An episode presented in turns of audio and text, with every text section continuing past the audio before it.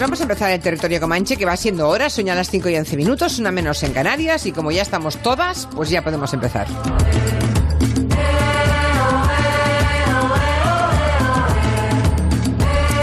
Está don Santiago Segurola, buenas tardes. Buenas tardes. Buenas tardes. Un poco triste, ¿eh? ¿Por qué? A ver, por la muerte de Doris Day. Ah, ¿Qué será? Pero si, iba a decir si murió el lunes, pobre, no, que Ya, pero es que a diferencia de la gente que la consideraba como una eh, mujer casi asexual, eh, la, la- la mujer de, de al lado, la prototípica del baby boom americano, Sí. tal, no sé qué, es que a mí me gustaba, me, me- me parecía, me, me parecía muy erótica. Ya, ya, ya. O sea, como, como, como ¿Qué quieres mujer. No, está bien, pero. ¿Qué quieres que te yo diga? tenía No entendi- tengo, tengo bueno, mis eh, vicios. y le, además le gustaba a las mamás de los chicos, ¿no? Pues no era como sé, la nuera, yo- si era la nuera, igual, per- para eh, los americanos era la llamar- nuera perfecta, ¿no? Vamos a llamarla la primera MILF. ¿eh? Sí. Sin quererlo. Sin quererlo, ya, ya, ya, ya. Bueno, pues esa es Doris Day. Un improvisado homenaje muy sentido de Santi Hombre, y Segurola sentido. Sentido a. Doris Day. Bueno, tenemos a Agustina Alcalá en Nueva York, que igual puede contarnos cómo ha sido el funeral de Doris Day, no sé. Buenas pues, tardes. eh, Julia, como sabía que Segurola iba a sacar a Doris Day, yo Ya, me ya, he preparado el titular que ha publicado el diario de New York Times el miércoles, su principal eh, crítico de cine, de cine, que es A.O. Scott, que no sé, debe llama- debe de llamarse Albert Oscar Scott, pero firma como A.O. Scott, Sí. en el que Santi la llama The Sex Godness in Disguise. es decir, que para todo el mundo también... No me, no me digas.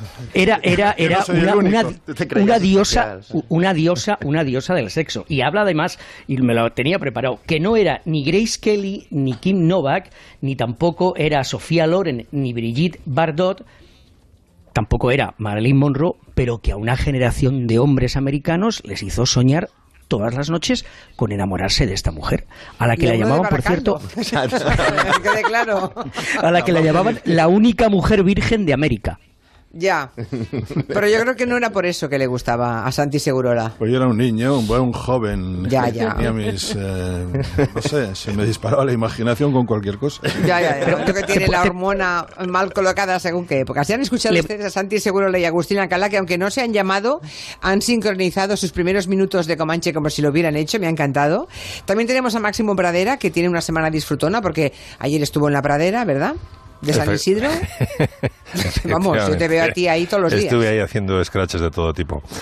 A mí, Doris Day, sin llegar a parecerme la antítesis de la lujuria, eh, no me ponía mucho. Lo que sí me ha impactado eh, es que ha decidido Doris Day no tener ni funeral ni tumba.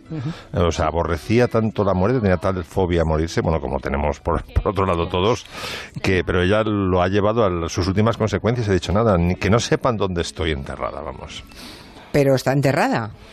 Ay, Bueno, no, incinerada, que no incinerado. sepa, que no sepan dónde, Nadie que, dónde que mis está. fans Vale, no vale. sepan dónde están No. el resto. O- oficialmente, Oye. oficialmente no se sabe dónde se ha producido la ceremonia. Yo creo que todavía no se Exacto, ha producido, exacto, pero sí. que, A que sí, no quiere, no quiere dejar, Baracaldo, no quiere- no quiere dejar huellas. Pues hay un campo de fútbol precioso, nuevo, que está en todas las guías de arquitectura del mundo, la Cesarre, y sería un lugar perfecto. Ya. Bueno, eh, a mis espaldas habéis eh, tramado a hablar de Doris Day hoy en el Comanche, porque es que me tenéis alucinada. Todos tenéis información y opinión de Doris Day. Me tenéis- Bueno, no, está muy bien, está muy bien. Aquí tenemos también a Nuria Torreblanca. Buenas, no, no iniciada en el tema no Doris Day, iniciada. no os puedo No. explicar nada. No puedes añadir nada de. Ah, vaya, hombre. Ah, pues ¿Y, no. Miki, ¿Y Miki Otero puede añadir alguna cosa de Doris Day? No, Por generación no te pilla, ¿no? Ni Yo mil creo que ni a ellos, nada. ni a ellos les pilla. Bueno, a todo esto, eh, Miki ha tenido un enorme éxito eh, dirigiendo el festival. No, hombre. Haciendo la canción de No puede, no, hombre, pero no puedes callarte. Cuando yo, ca- cuando, claro, yo te dejo para que para que cantes y no lo has hecho. El festival Primera Persona, que ya saben que dirige Miki Otero, mm, fue un enorme éxito el fin de semana pasado. Y queremos hablar de esto, porque el viernes estábamos aquí despidiendo el programa en compañía de Julieta Venegas, que fue nuestra invitada, y una comanchera nos echó un- una pequeña bronca. Nos dijo, pero ¿cómo es posible que yo sea una seguidora de este comanche? Que venga a Barcelona Brett Anderson, que es uno de mis ídolos, mm, y que yo no me entere, y que ahora que me entero, intente ir a verlo y que no haya ni una sola entrada. ¿Qué pasó, Miki? Bueno, que, que hubo una conspiración aquí para... Hubo una conspiración, para que hubiera ¿no? un Para que hubiera un careo, Brett Anderson oyente, ¿no? Ya. Siempre había querido tener algún tipo de poder y mira. Los poderes de Miki Otero. Eh, déjame que hable con Jessica. Oyes, hola Jessica, ¿cómo estás? Hola Julia, ¿qué tal? Bueno, tú eres la Julia, oyente, tú eres la comanchera fiel, ¿no? Sí, sí, sí, siempre, todos los viernes, fija. Bueno, que oye, que, que tengas claro que me llegó al alma tu bronca, ¿eh? Porque pensé, es verdad, viene un cartel estupendo al festival que dirige Miki Otero y no lo decimos, no lo publicitamos. Somos como, somos austeros, ¿no? En la, en la Sí. publicitación Casi- de... casi huraños. Casi huraños, diría Un, yo. po- un poco torpes. Sí, es verdad. extremadamente, es verdad. ex- extremadamente humildes. Sí, mucho, eso no nos gana nadie. A ver, yo entiendo que Miki Otero estaba en Buenos Aires la semana anterior El control. Qué Muy control. y no lo pudo publicitar. Claro, fue eso. Me enteré por otro lado y bueno, puede ser de que me sirve a mí escuchar el Comanche cada viernes y no me entero de esto. Yo, A ver, entré, yo entré Jessica. en el teatro con miedo, ¿eh? Por si te- me cruzaba contigo y me, me metías una bronca. A ver, Jessica, cuéntame, cuéntame por favor la secuencia de los hechos. Yo digo por antena, hay un oyente que nos echa una bronca, se lo digo públicamente a Miki y a partir de ese momento, ¿qué pasa? Pues recibo un mensaje vuestro ah, pidiéndome los datos porque Miki Otero ah, se portó súper bien y decidió conseguirme una invitación. Y entraste, ¿eh? Ah, sí, ¿Qué sí, me sí. dices? ¿Pudiste entrar? Bueno, y no, no, no me digas que, que a lo lejos pudiste ver a Brett Anderson. Pues acabó la entrevista y salí corriendo a ver si lo veía y estaba justo ahí fuera y me hizo una foto con él. O sea, mm, tocaste a Brett Anderson. Toqué pero a bueno. Brett Anderson, porque Es en la más, bueno. se ve claramente que lo tengo cogido. No, Bueno, en en la foto se- te toca él a ti, diría. No, no Sí. a- También. Bueno, haz el favor de haz el, haz el favor de poner la foto en Twitter que ahora mismo la retuiteamos desde este programa para que vean los oyentes que no mentimos, o sea que porque yo recuerdo la foto y te tiene cogida por la cintura. Sí, sí, no la deja. Ah, Sí, o sí. por la cintura o por el hombro. La llevó a Inglaterra. No, bueno, vaya, vaya, cara, vaya. sonrisa. Ujú. Bueno, o sea, a partir de este momento, ¿a quién quieres más, Jessica? ¿A Brett Anderson o a nosotros? Bueno, a ti te crío siempre. ¿eh, Ah, bueno. Eso A me gusta todos. mucho. Bueno, Jess, celebro que, mira lo de los sueños, ¿eh? a veces se cumplen esas cosas Pues raras que te sí, da la pues vida, sí, ¿verdad? pues sí. Muchas gracias. Bueno, pues pon la foto en Twitter que retuiteamos, ¿vale? Ahora lo retu- Por cierto, que era mi primer tuit. ¿Cuál? ¿Ah, sí? ¿El de la foto? No, el que se escribí el viernes pasado. El que escribí. Pide un segundo deseo. ¿Qué puedes pedir ahora? Bueno, chica. No sé, cenar con. Obama o que, puede, que Agustín mueva hilos. Jo, que- jo con el Mickey, jo con el Mickey. Madre Sí, mía. sí. No, no, pero lo, lo curioso es eso, que se abre la cuenta de Twitter. Dice, va, voy a probar. Primer mensaje que escribo en la vida. La tenía abierta, pero no la había utilizado, no había escrito ningún mensaje todavía. Llevaba unos meses que la había abierto y, oye, es que me tocó, me llegó al alma el que no me había, no me había enterado del festival y digo, voy a escribir un tweet porque es que estoy indignada realmente. Bueno, sabes poner fotos en Twitter, ¿no? sí, sí, Vale, de sí, hecho, te la, vas a poner, te la vas a poner de perfil de Twitter. la- Hombre, la, la claro. foto con Claro. Pues la cuelgas que con mucho gusto yo retuiteo, ¿vale? Vale, muchas Gracias, gracias. Jessica, un abrazo. Hasta luego. Bueno. Historia bonita, ¿no? Sí. Está bien. Sí. Bueno, veamos cómo suena el nuevo musical que va a arrasar en Broadway, nos cuenta Agustín Lacalá. Se llama Oklahoma y nos lo recomienda Agustín, ¿verdad? Bueno, eso de nuevo. Bueno, es que es el nuevo musical Oklahoma. Claro, es que es la nueva, es la Es nueva la versión nueva. de lo de Claro, la- es del una versión Oklahoma, nueva. De y Oklahoma. Y Rogers eh, eh, Hammerstein. Eh, bueno, todos los conocemos, además tú, Máximo, seguro que la has tatareado mil veces, pero eh, no, nos acordamos de esas versiones de Broadway y además de las películas, porque ha habido muchas películas a partir de los años 50, pero esta es muy diferente. Y, y hay varios atractivos. La verdad es que es una versión muy moderna en la que el público es parte del espectáculo y el escenario está en medio del teatro. Y además hay una cosa muy interesante que en el intermedio te dan hasta un aperitivo de chili con judías, con carne, con tomate picante y con pan de maíz que está muy bueno. Y digo yo, Julia, que con lo que están costando las entradas últimamente en Broadway, la verdad es que si te dan de cenar, pues está muy bien. Esto es lo que se llama aquí el dinner theater, es decir, el teatro cena. La vi hace un par de semanas en el teatro que se llama Circle in the Square, que está en la calle 50, y lo primero que hay que decir es que verdaderamente te crees parte de la obra, aunque ni cantes ni bailes, pero es que estás encima. Los cantantes se colocan a tu lado, salen de tu lado en muchas ocasiones y entran al escenario casi desde tus asientos. Eh, los puedes, si te atreves, los puedes incluso hasta tocar y si se dejan, claro, por supuesto. Y no hay eh, eh, separación entre los protagonistas y la gente, la gente que estábamos allí. La historia ya la sabéis, es la frontera, es Oklahoma, son dos hombres que luchan por una mujer, es música de, de bluegrass. hay, por ejemplo, una de las protagonistas va en una silla de ruedas y se mueve por, todos por todo el escenario de madera y es muy fácil de seguir porque son los números tradicionales de esta, de esta eh, eh, obra. Hombre, si alguno de nuestros eh, oyentes pues está pensando en ir a Broadway y se quiere gastar dinero en ver una obra eh, clásica, pues claro, que se vaya Hamilton o al Rey León o algunas de las que hay, aproximadamente por unos 70, 75 dólares que se pueden eh, pagar bien y se consiguen fácilmente. Esta es un poco más difícil, pero realmente es una obra que merece la pena, es un teatro muy moderno, provocador y que yo recomendaría porque eh, te lo pasas muy bien y además pues te dan de cenar.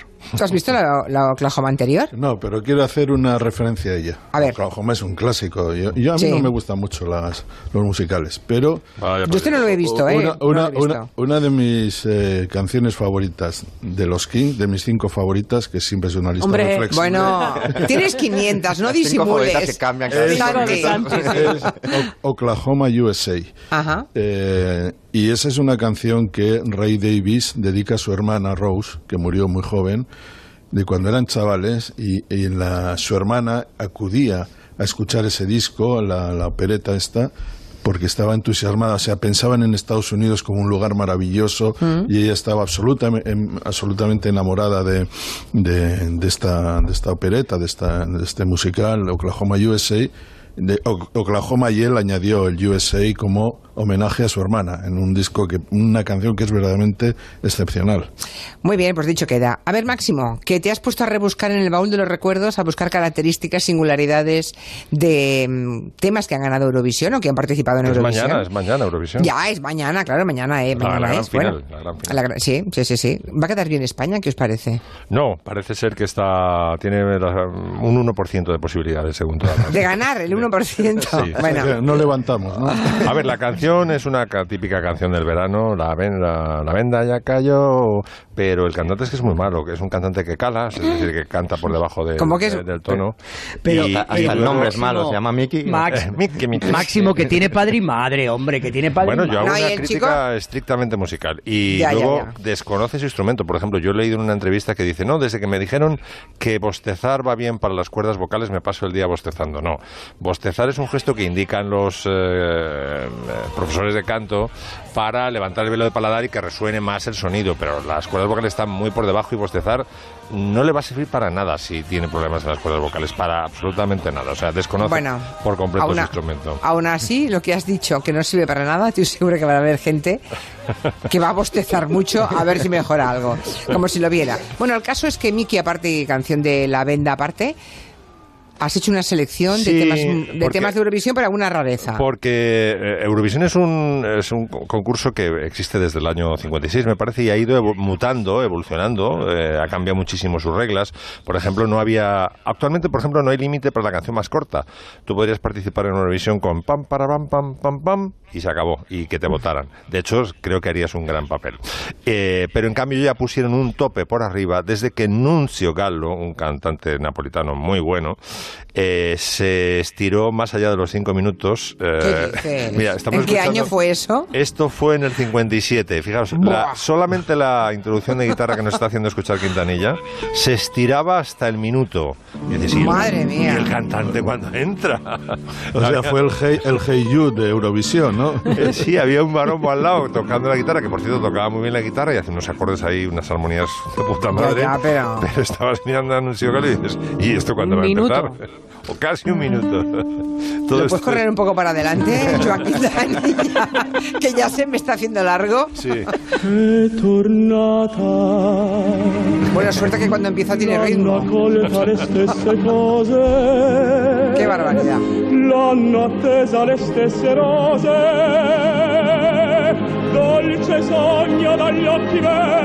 ¿Les parece parece casi una zarzuela, ¿no? Eh, Bueno, es un- animadísima. O sea, esta canción es la más larga de la historia en Eurovisión. Y, y, eh, influyó en el, eh, en el Festival de Eurovisión en el sentido de que a partir de Nuncio Galo dijeron hasta aquí podíamos llegar, a partir de ahora, tres minutos tope para una canción, señor. Y creo que no los usan, ¿eh? Siquiera. Yo creo que no- lo normal son dos minutos y algo, ¿no? Hay muchos límites, ahora no puede haber más de seis mm, personas en el escenario. Por supuesto, desapareció una cosa que a mí me parece increíble, no sé si a vosotros os parece aceptable, desaparecieron los músicos, esto, todo, eso es obligatorio el playback. ¿Os acordáis de los eh, tiempos es de... horrible. De Dirige Rafael. Exactamente. Rafael Ibarvia. exactamente, Sí, señor. Santi. Con el Dirige la La La La. orquesta el maestro Ibarbia. Y salía Maestro Ibarbia, que era muy redondito, me acuerdo perfectamente, era gordito y salía, sí, sí, me acuerdo que muy bien. llevaba bigote de procurador en cortes, ¿os Sí. acordáis? Sí, señor, efectivamente.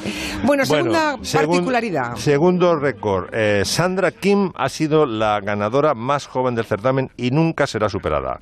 Je vois des gens couper le dos, comme si la vie marquait ses ¿Por qué estás tan seguro que nunca será superado? Pues porque, bueno, falsificó el currículum, puso que tenía 15, pero en realidad tenía 13.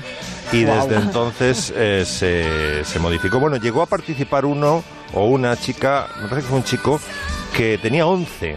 Eh, bueno, todos nos acordamos de Jean-Jacques, ¿no? Mamo, Mamo, ese tenía... Ah, sí. Ese Un tenía- bello sueño Eh, tuve ayer. Aquel era el luxemburgués, ¿no? Era de Luxemburgo. Ese participó, ese participó, que a mí me, me hacía gracia ese chico, el año del cuádruple empate, ¿os acordáis? Con Salomé. Salomé. Y mm, bueno, había cuatro países empatados. Bueno, pues eh, uno de los grandes, las grandes figuras de aquella edición eh, fue este Jean-Jacques. Pero bueno, ahora se ha fijado la edad mm, eh, mínima para participar en Eurovisión en 16 años. Sandra Kim ganó con 13 y nunca más nadie podrá ganar con 13 porque ya es que simplemente no se puede competir. Por De lo hecho- que veo, las normas de Eurovisión se han ido haciendo a golpe de escarmiento. Oye, oye Santi, oye Santi, si, si te gustaba la señorita Day, eh, Salomé era muy guapa también, ¿eh? Salomé molaba y cantaba muy bien, sí, sí, cantaba muy bien. Pues no, no la tengo registrada entre mis mitos. La hormona no detecto, no le sale nada. Y además Salomé, ojo que tenía un par de ovarios porque cantó en catalán, me parece que delante de su excelencia. Sí, De- al Sambana. Sí, ganó, eh, o sea, cantó, se cantó en catalán delante de Franco. Sambana. Sí, sí. bueno, y tercera curiosidad. No, bueno, pues hay un momento ahora impagable que es eh, cuando eh, Eurovisión se hizo en Moscú. El portavoz del jurado de Eslovenia en 2009 dice, bueno, y ahora voy a hacer, antes de dar la votación, eh, voy a mm, proponer un minuto de silencio. Y todos pensamos, "Oiga, hasta ya una bomba en Eslovenia o no sé, ha habido alguna desgracia, un terremoto, no sé qué. Dice, porque eh, el motivo del minuto de silencio es que Eslovenia no ha logrado pasar a la segunda fase. Entonces es un momento tensísimo ante 300, 400 millones de personas de un chorras diciendo que va a guardar un minuto de silencio porque su país no ha pasado a la, a la última fase. Slovenia. Hello, good evening. Good evening, Moscow. Uh, Здравствуйте, товарищи. This is Slovenia calling. Uh, uh, there's going to be no jokes uh, tonight from Slovenia because uh, this is a very sad time for us. We haven't made it to Oy, the oy, oy, finals oy, for the oy. second year in a row. So instead of jokes, I propose uh, one minute of silence for Wow. Slovenia. Thank you. Qué momento, por favor. 300, 400 millones de personas esperando. We'd like to hear the Y bueno, results, pero, ¿y please. qué sucedió? Nada, salió el guitarrista de la otra. a cubrir las espaldas. No, bueno, eh, prolongó un poco la farsa, no llegó al minuto y al final ya le metieron tal presión desde Moscú que tuvo que dar la- los resultados de la votación. Pero, Madre mía, un qué momento situación. chusco, sí, sí, sí. Pues sí, momento chusco. Bueno, luego re- mm, vamos a repasar otros momentos curiosos, singulares o chuscos que nos trae vinculados a Eurovisión Máximo Pradera. Mañana partidazo de fútbol femenino, ¿eh, Santi? Eh, histórico. Por primera vez un, un equipo español, el Barça, juega la final de, de la Champions League femenina eh, frente al Olympique de Lyon. Marca, yo creo que eh, el crecimiento muy enorme que se está produciendo en el, en el fútbol femenino. Eh, el Olympique de Lyon es favorito porque es el gran dominador de, de la competición. Creo que lo ha ganado cuatro veces, un equipo que es prácticamente invencible. Pero alguna vez el Barça que se ha enfrentado a este equipo francés ya le ha dado algún, algún disgusto, o se lo ha puesto difícil. Creo que es una gran noticia. comenzará a las seis, de hecho. Seis de la tarde. Sí, a las 6 de la tarde se- Mañana, se, vale. emite en gol para el que lo quiera ver. Sí. Y hay que decir una cosa, y es que la liga, que tenía previsto que gran parte de la, la última jornada se disputara mañana a las seis y media, retrasó a las eh, 8 de la tarde la- la- el comienzo de esta jornada para que eh, quedara aislado este partido. Buen gesto, buen gesto, hombre, está bien. Yo creo que es un. Primero, que el fútbol femenino crece. Dos, que el deporte femenino en España es muy importante y ha tenido un crecimiento espectacular. Eh, ha venido de la nada para, Sí. para tener más medallas que los hombres de los Juegos Olímpicos, por ejemplo. Y yo lo voy a decir otra vez y creo que quiero que se me interprete bien. Creo que, el que todos los e- grandes equipos españoles han aportado eh, a la competición femenina desde que comenzaron a mediados de la década pasada la, la liga o, o- o se, in- se incluyeron en la liga Barça, Atleti de Madrid, Atleti de Bilbao, Real Sociedad hicieron han tenido un papel muy importante. Yo creo que el Real Madrid tiene que estar ahí. Sí, yo le he dicho varias veces. ¿eh? sinceramente, no, que es no- una, a mí me no parece sé lo, no sé lo que querrán con el fútbol, si les gustará, no les gustará, lo que pensarán, hasta económicamente, pero sí creo que un club como el Real Madrid, socialmente en el siglo XXI, tiene que estar a la altura de los tiempos. Desde luego, Yo- yo- es lo que yo- esperaríamos. Y yo puedo decir una cosa de Santi. Tú sí, pero sobre todo porque tú eres papá de Cuidado. chicas futbolistas. De, de chica futbolera, sí, efectivamente. Mi hija Tiene una chica que es una gran jugadora en Estados Sí, Unidos, sí. ¿eh? La verdad es que, bueno, no, gran jugadora no, pero, pero jugaba muy bien. Y sobre todo quiero felicitar a, a Santi por un artículo espectacular que has publicado esta semana sobre eh, el apocalipsis, la gran No, derrota, el gran fracaso eh, de, eh, del Barcelona en, en Liverpool, en el que hablabas de, de- de Messi. Maravilloso artículo que se debería de leer en las, escu- en las eh, escuelas de periodismo. Eh, Bueno. punto, no deportivo. De verdad, Santi, muy bueno. Si pudiera, me gustaría hacerte una corrección al final. Tendrías que haber escrito algo también, o al final podrías haber dicho algo, de la importancia de esos cuatro títulos del Real Madrid en cinco años consecutivos para medir lo que supone la Copa Linda que es la Champions que indudablemente Alcalá, es no, el- no, el no, hay, no hay un no hay un de forma- no hay un viernes que no me pases la cuchilla, pero te voy a decir cada, cada cosa a su tiempo. O sea, esta vez tocaba el El Barça. Barça, eso es. Bueno, hacemos una ¿De, pausa. de qué forma más artera ha introducido mediante el elogio Es tremendo. la puya al Barça? Es tremendo. Alcalá, le llamo al orden. Alcalá, llamo al orden. apocalipsis de Liverpool. Nos toca un momentito de descanso y a la vuelta, ¿por, con- por dónde seguimos a la vuelta? Pues por un libro que os voy a comentar yo. Venga, pues eso. ¿No? ¿Y el Madrid qué? Otra vez campeón de Europa. En Onda Cero, Julia en la Onda, con Julia Otero. Cuando el mundo te y acabe contigo, te deje. Vamos a dejar el libro para la semana que viene de que quería hablarnos Nuria Torreblanca, pero en cambio va a proponernos un concierto. Y hoy, Sí. hoy o mañana es. Es mañana, Es un concierto de los cigarros que suenan así de bien. Escuchemos un poquito. ¿no? último rayo de sol se haya apagado y el cielo se vuelva. Un poco de rock, ¿eh? que está muy bien. Mañana en la sala Anchoquia de Bilbao. Eh, ellos son valencianos, Los Cigarros. Es un grupo que mucha gente ya lleva mucho tiempo circulando por los escenarios españoles, pero seguro que gran parte del público quizá todavía no lo ha visto en directo. Pero mucha gente sí. ¿Y por qué? Pues al menos en Barcelona, en el 2017 fueron teloneros de los Rolling Stones. O sea, ese día ya se ganaron a, a medio público Claro. de los que puedan tener toda la vida. Mañana tocan en la sala Anchoquia de Bilbao y creo que ya va siendo hora de que los conozcáis solitos en el escenario. Vale la pena. Es una sala muy bonita, ¿verdad? Preciosa, Vale. el antiguo cine San Vicente. Vamos a hablar ahora de Noel Gallagher, el gran amigo de Santi Segurola. Ya sabe que se, los, eh, se lo ha encontrado en algún lavabo, ¿verdad? Tengo fotos con él. Y tiene fotos pero con no él. en el lavabo, ¿eh? Sí, esta semana, eh, esta semana, no porque hubieran sido tremendas. Esta semana vimos las imágenes del miembro de Oasis celebrando el triunfo del Manchester City en la Premier League británica eh, y cantando Wonderful en el, en el vestuario, ¿no? Y a partir de ahí, de- a partir de ese hilo se ha inspirado Miki Otero. Claro, por ejemplo, con esta canción. Este coro de borrachos en realidad van sobrios, es el equipo del Manchester City. Qué bonito. Porque cuando, cuando ganan la, la Premier tienen un invitado en su vestuario que es Noel Gallagher, que canta con ellos esta canción, Wonderwall. Hay que decir que Noel Gallagher de Oasis es tan fan, digamos, tan supporter de- del Manchester City que cuando Pep Guardiola ficha por el, por el equipo es el que lo entrevista casi por primera vez y Pep Guardiola le pide que le descubra pubs, que ya le la, Y le a- llama, a tomar y cervezas le con llama él. señor. Y le ¿A llama- quién? Noel Gallagher a A Guardiola. Pep Guardiola le llama señor. A ti también te llamo señor en el lavabo. Oiga, Señor seguro. Yo no te dije, no te digo lo que, cómo le llamé. Pero son muy, muy fans estos dos. Su hermano también, su hermano Liam Gallagher, sabemos que él se considera la persona más especial del planeta. Y de Roberto Mancini, uno de los ex entrenadores, dijo que era casi tan cool como él. Pero son absolutos de mente. ¿eh? A, a- a Liam Gallagher le preguntaron. ¿Cuáles son las 10 cosas que odias más en el mundo? Dijo Manchester United, Manchester United. Dijo, Diez veces. Diez veces Manchester Y mi- United. Madre mía. Y mi hermano. Y mi sí, hermano. Y el hermano. Lo, Sí. lo único que tienen estos dos en común es su amor por el Manchester City. Recordemos la frase que ya hemos comentado alguna vez, eh, que dijo Noel Gallagher de, de Liam, eres el típico tonto que va con un tenedor en la mano en un sitio, en un mundo donde solo sirven sopa.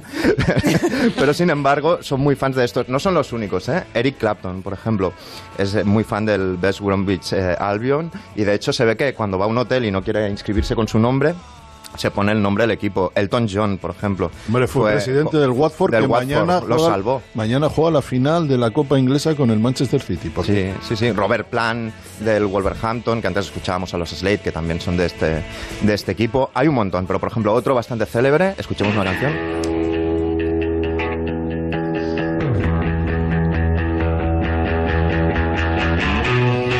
Eh, Roger Waters de Pink Floyd, que es muy, muy fan de un equipo llamado Arsenal, que tiene a los mejores. Estaremos de acuerdo, porque el los, más hincha del Arsenal es Ray Davis. Ray Davis, absolutamente fan del Arsenal, y Johnny Lydon, el cantante de los Sex Pistols, eh, la estrella del punk, que es muy muy fan del Arsenal. Yo lo entrevisté una vez y me dijo, a mí el fútbol me gusta. Lo que pasa es que siempre he pensado que todos los futbolistas modernos, sobre todo Neymar, deberían pagarme royalties por los peinados que llevan. Sí, yo señor. lo- Es verdad. Yo los inventé mucho antes. Me dijo eso entre otras muchas cosas. Eh, hay un libro muy especial que os recomiendo de Nick Horby, eh, que no es una estrella del rock, pero es lo mismo en la literatura, que es Fiebre en las gradas, donde explica su pasión por el Arsenal. Y dice, al hilo de la música, dice que cuando en Chelsea, en otros equipos de Londres, ponían en la media parte, ponían a los Beatles o los Rolling Stones, en el Arsenal tocaba la banda de la policía metropolitana con, los platillos, y que él se sentía siempre muy loser. Y de hecho, Roger Daltrey de los Who cantó un himno cuando cerraron el estadio. Miremos. Acompañado por la banda municipal. Las, eh, me parece que se titulaba Las colinas de Las colinas de Highbury del, del campo en cuestión. Pues suena muy bien. Sí, sí, sí. Está muy digno. Muy digno, sí, sí. No hay más, rompamos esto con otra.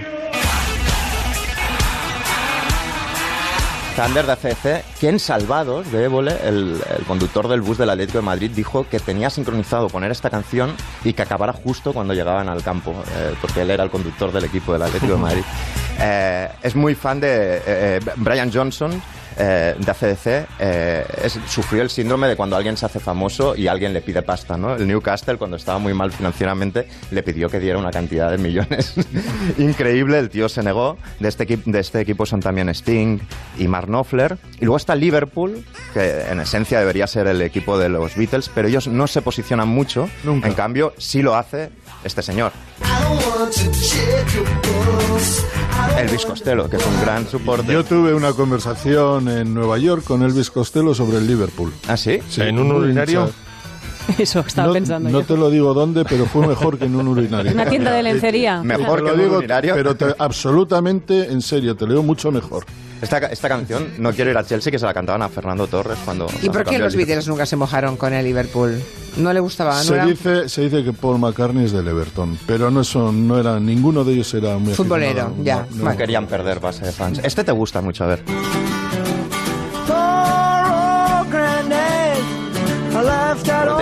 Stewart, que es un fanático absoluto del Celtic de Glasgow. Sí. eh, que de hecho aparece, hace saques de honor, que tiene versos en, la- en sus Cuando el canciones. Celtic le ganó al Barça, me parece que le ganó partido, llorando, sí, lloraba como un niño. Lloraba con un niño. Y de niño él había sido futbolista. Y Y, bueno. por, por lo, por lo visto apuntaba maneras, pero, pero en una entrevista dijo que, que, claro, que el fútbol no le permitía emborracharse y que la vida, la vida de recortar le, le convenía mucho más. Mira, un rapero, por ejemplo. Snoop Dogg, el rapero, por ejemplo, siempre se pone camisetas de fútbol, pero su favorito es el Ajax de Ámsterdam. Es un gran consumidor Claro. de marihuana, como se sabe. Pero la afición y el, y el club le enviaron la camiseta que ponía Snoop Dogg con el número 14, siempre retirado porque fue el de Johan Cruyff, y se lo enviaron, se lo enviaron a él y se la, se la pone habitualmente. Día liándose conmigo para que me dé tiempo a llegar. Este Richard Ashcroft, que a pesar de ser del Manchester United, es muy amigo de los dos eh, hermanos Gallagher. Aparece en videoclips con, con la camiseta del Manchester eh, United. Estuvo en la final del 99 contra, contra el Bayern, que Jo- también apareció Johnny llorando. Marr, el guitarrista de los Smiths, de lo del City a morir también. Sí, y Ian Brown de los Stone Roses es del Manchester United también. Y por aquí yo, yo podría haber sacado para Agustina Plácido Domingo con el Madrid y tal, pero me he barrido para casa. Y al más grande, y al más grande que también es del Madrid, no se te olvide. Julio, Julio. Julius.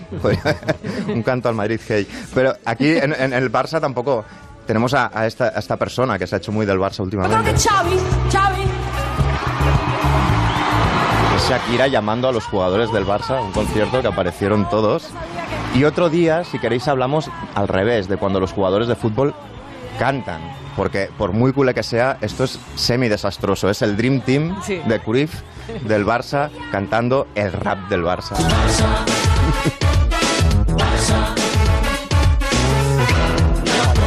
Vaya tortura, vaya Esto debe ser del año 91. 91, 92. No, 91, 90. 91 porque me llevé a seis jugadores del Barça Ellos en prime time en la tele a hacer la ronda. Ellos ganaron la Copa Europa en el Cantaron. 92, pero Sí. no sé si... No, no cantaron, presentamos el videoclip. Ah, pero vale, el programa vale. empezaba en un exterior con la Steadicam, con la cámara móvil, ¿no? Que era la primera vez que se usaba en la tele. Y mm, el espacio, que era en directo, empezó sobre un tacón, mi tacón, una pelota de fútbol. Entonces yo lo tiraba y luego a partir de ahí ellos hacían un rondo. Pero esto es como el- Chula la idea, ¿eh? Esto es Muy como el majo. Yo pri- con unos taconazos, una cosa, no sabes bien que disparo. Es como una Buah. versión malísima del Príncipe de Bel Air, ¿no? Sí, casi. Sí, bueno, y ellos sí. llevaban unas camisas así como de Yo recuerdo grandes. el que eran- baile, el bailecito con el que bailaban esta canción en el videoclip y era todavía peor que la canción. Sí. Era Menos- terrible, qué Vaquero. mal bailaban. Menos mal que no lo vi. Menos mal, de rapero holandés. Menos mal que qué. Menos mal que no lo vi, Julia, la verdad. Es que. Ya, ya, ya, ya, Jugadores- ya. ya, ya, ya. Pues tengo, tengo una foto, de la- ah, ya la buscaré para la semana que viene, una foto chulísima sentada en una especie de banquillo con todos los jugadores del Barça, pero que era Kuman, ¿quién más estaba? Vaquero, Vaquero, Eusebio, sí. Guardiola. Laudrup, que era mi ídolo en ese momento. ¿Quién era el guapo? Había uno que era el guapo. Laudrup. Super- Laudrup, sí. Laudrup. Sí, estaba Laudrup. y había uno, había y uno Guardiola más. estaría ahí. Guardiola no sé si cantaba ahí, no, estaba, no sé si estaba en el No, coro. Guardiola no vino. Pero bueno, no sé, ya me acordaré. Michael Laudrup, mi ídolo antes de la gran traición. Sí, ya, ya, ya. Bueno, hablemos ahora que suene otra música porque vamos a hablar del museo, esto ya lo dice todo, el Museo de la Herencia Judía de Battery Park en Nueva York, que ahora se puede visitar eh, con, una, con una exposición que hay sobre el holocausto. Agustín, ¿la has visto ya? Buf, eh, ¿Y qué? es- mira, estuve, estuve, Julia, aproximadamente como unos 45 minutos viendo la exposición, pero me pasé casi una hora y media viendo a la gente. Es decir, eh, no hay nada realmente eh, maravilloso en esta exposición, pero es maravilloso ver a la gente que va a la exposición. Está en el Battery Park, que es una zona muy bonita de Nueva York. La verdad es que incluso hasta parece como un- una especie de, zona privada en la que no hay casi ni, ruido ni tráfico y parece un club privado donde incluso puedes encontrar hasta barquitos. Y a las puertas del museo, que se llama el, Museo del Heritage, Jewish Heritage, el Museo de la Herencia Judía, pues hay un vagón de madera, de esos en los que eran hacinados los, los pobres, a los que eran enviados a, a Auschwitz. Y lo primero nada más que entrar en, la exposición es, se llama Auschwitz no hace tiempo y no está tan lejos. Y es un recordatorio a estos momentos críticos que estamos viviendo de la vuelta del antisemitismo en todo el mundo. Y está distribuida por aproximadamente unos tres pisos, hay 700 objetos. La mayoría de ellos ya se vieron en Madrid. Estuvo en Madrid y en Madrid se la vieron 600.000 personas. Pues bien, ha llegado a Nueva York, que es una ciudad muy judía. Aquí vive, vive un millón de personas que son judías, todavía algún que otro eh, eh, superviviente de, de- de Auschwitz, muy, muy mayor y sobre todo muchas familias con personas que fallecieron. Y la verdad es que la exposición impresiona, impresiona desde el comienzo. Es decir, están, por ejemplo, las maletas de aquellos que eran los que el doctor Mengele mandaba hacia la izquierda iban directamente a la cámara del gas. Los que iban hacia la derecha iban y los colocaban en, en los grupos de trabajo que iban a, que eran tratados realmente como esclavos. Una de las cosas que más me impresionó, por ejemplo, eran los botones, porque la gente decía que las madres cuando a los niños les desnudaban para entrar en la cámara de gas, quizá fue lo último que tocaron de sus hijos, los botones. Hay de todo, las gafas. Es, es impresionante. Yo creo que vale 16 dólares. Eh, 25 si quieres verlo en cualquier momento. 16 horas tienes, 16 dólares tienes que ir a un horario determinado. Está muy bien. Si nadie ha tenido la oportunidad de ver el Museo de Yad Vashem, que es el que está en, en- en Jerusalén, o incluso el del Holocausto de Washington, que está muy bien, la verdad es que merece mucho la pena. Y yo personalmente tengo que decir que, que cuando salí a- al exterior, lo que hice fue respirar, respirar muy fuerte, tomé esa porque, porque la verdad es que la sensación es asfixiante, pero si eh, nuestros oyentes pueden venir y verla, eh, la verdad es que merece muchísimo la pena y, y es un reflejo de los tiempos que estamos viviendo y, y te quedas mu- muy bien. Personalmente me quedé muy bien. Le convendría ir al ex candidato de Vox que negó el holocausto. ¿eh? Y algunos catalanes, porque hablaba eh, Alcalá de, de la, de la vuelta del antisemitismo, pero también de la banalización del holocausto, porque el otro día lo que ocurrió en Mauthausen con unos No, catalanes tiene, no tienen vergüenza. sí. comparando el exterminio de los republicanos españoles en un campo de concentración con, lo- con, con, Con Raúl con- Romeva, con los- sí. con Raúl Romeva, eso fue, vamos, la Eso fue, sí, fue, fue, al menos la Agustín dice- apoteosis de la irracionalidad y del Y mal de la, gusto. la banalización del La mal que banalización, que sí. Y Agustín salió emocionado, pero también hay el problema de los campos de exterminio, la gente haciéndose selfies de la manera más frívola, Exacto. que esto han tenido como que, que poner carteles para que la gente Mm. se corte un poco. Sí, sí. Se hacen selfies sonrientes o enseñando el, fo- el bolso en como terrible. las localizaciones más chungas, vamos. Ya, pero pues qué raro, porque yo cuando estuve en Mauthausen, la verdad es que no. Cuando estás allí dentro de ese horror, no se te ocurre sacar el móvil y hacer. Bueno, a ti no, pero... Ya, bueno, pero a un idiota no se le puede corregir, aunque le quites la camarada, ¿no? Mm. De la mano, en fin. Bueno, Máximo, Aquí estoy. Más cositas de Pues Eurovisión, mira, por en favor, 2012, singularidades. en 2012 el Reino Unido estaba hundido en la miseria porque llevaba 15 años sin ganar Eurovisión, con la potencia, superpotencia musical que es el Reino Unido. Entonces, a un genio se le ocurrió, dice, a ver qué tenemos en la despensa.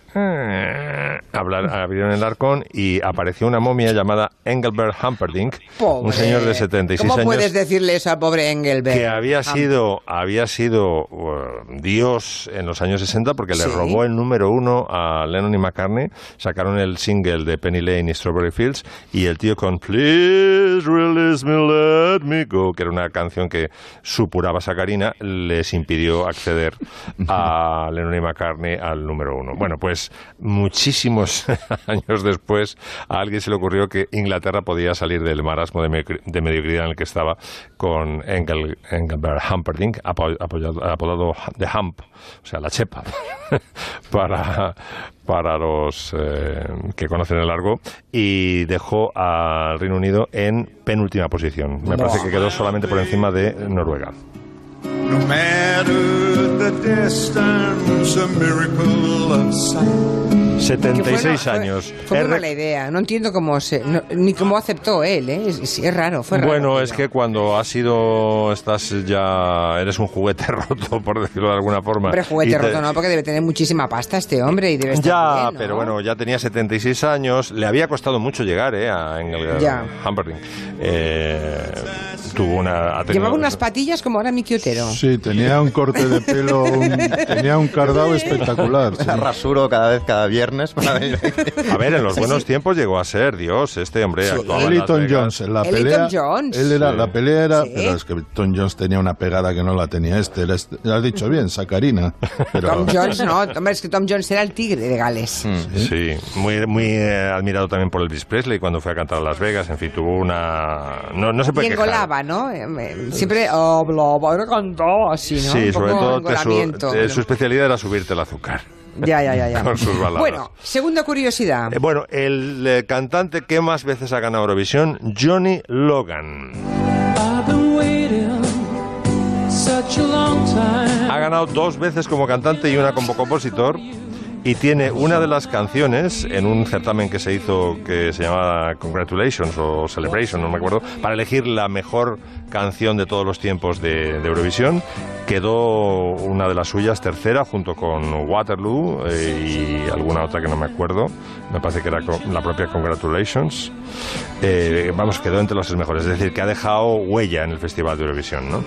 Y bueno, no me quiero despedir sin romper una lanza por la canción española que más votos ha recopilado eh, a lo largo de la historia del festival, que es Eres tú, de Juan Carlos Calderón. I woke up this morning. Esta es la versión de Johnny away. con eh, Juan Carlos Calderón. ¿eh? Tú exiges Yo, la- verdades. yo quiero la original. Pues te jodes.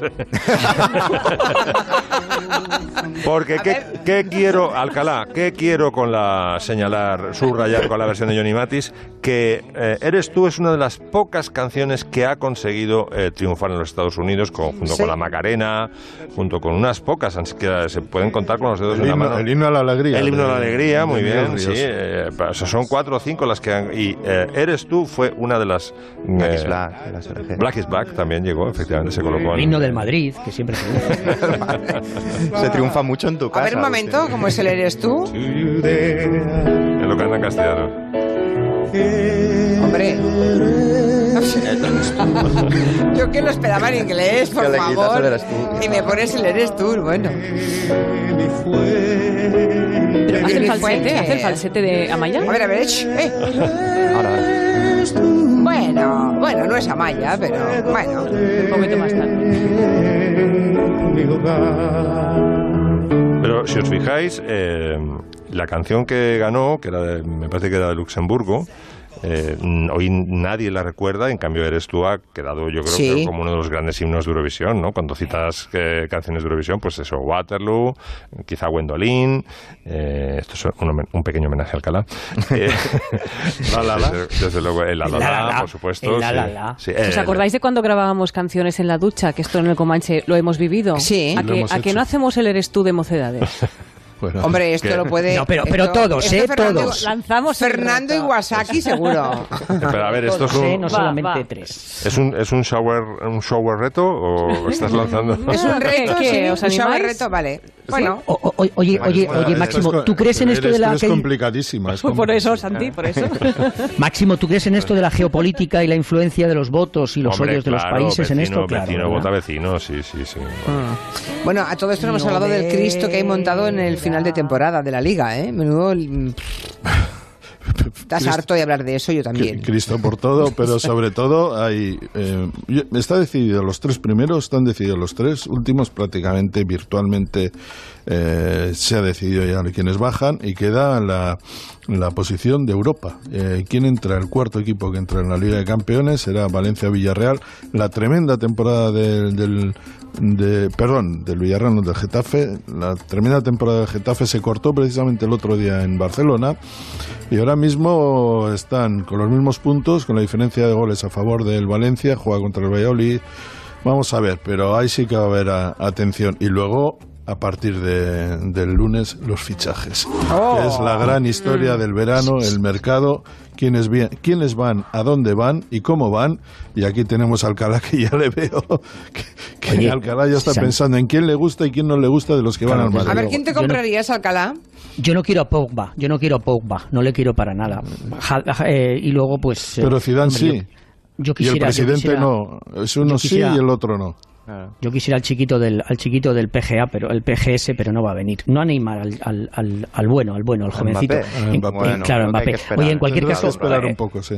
te digo una cosa, Santi, te he mandado el, el artículo ya, vamos, se lo he mandado a, a Nuria para que te mande a ti el artículo de, de, de Doris Day y cuidadito con la fotografía que ella tiene en salto de cama. A mí me lo vas a decir. No, pero si la tiene en su habitación. ¿no? En blanco y negro. Tiene en la cabeza. ni Y me la está mandando a mí primero, ¿eh? Señores, se acabó el Comanche por hoy. Gracias a todos. Buen fin de semana. Adiós. Noticias.